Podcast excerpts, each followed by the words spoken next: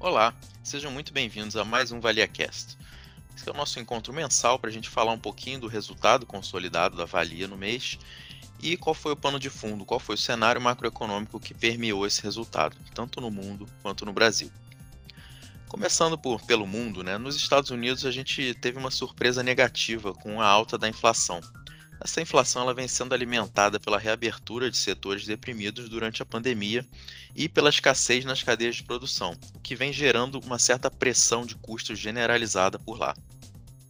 Enquanto isso, o Banco Central ele segue sinalizando que isso é um efeito temporário, mas alguns de seus membros já estão sinalizando que a retirada de estímulos ela pode vir um pouco mais cedo do que o mercado está esperando.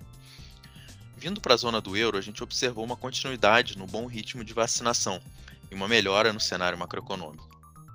A gente pode se basear em alguns indicadores, como por exemplo a forte produção industrial é, alemã que saiu no mês.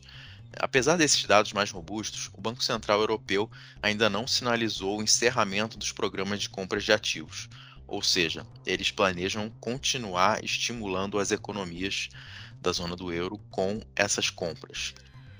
Do lado asiático, alguns dados recentes da economia chinesa corroboram o ritmo forte de recuperação do país que a gente vem comentando. Por exemplo, tivemos vendas no varejo, produção industrial e investimentos em alta, todos vindo acima do consenso de mercado. Isso é positivo né, para mercados emergentes como o Brasil. Esse ambiente ele continuou favorável aos mercados de ações. Por exemplo, no mês, no mês é, o S&P 500 da Bolsa Americana ele se valorizou 2,22%.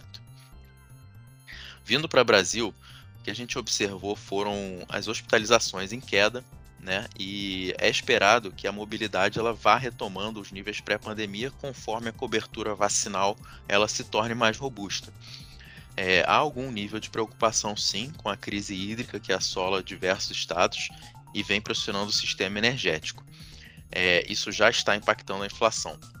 É, falando dela, né, da inflação, o IPCA ele registrou uma variação de 0,53 no mês e agora ele acumula alta de 8,35 em 12 meses.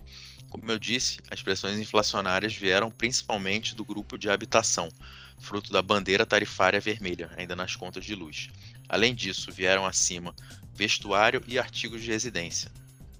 De acordo com o Boletim Focus, que é uma, uma média né, do, do que o mercado espera à frente, do dia 9 de julho, a expectativa para o IPCA de 2021 ela está em 6,11%. Já o Banco Central ele elevou a nossa taxa Selic em 75 pontos base, agora chegando a 4,25% ao ano.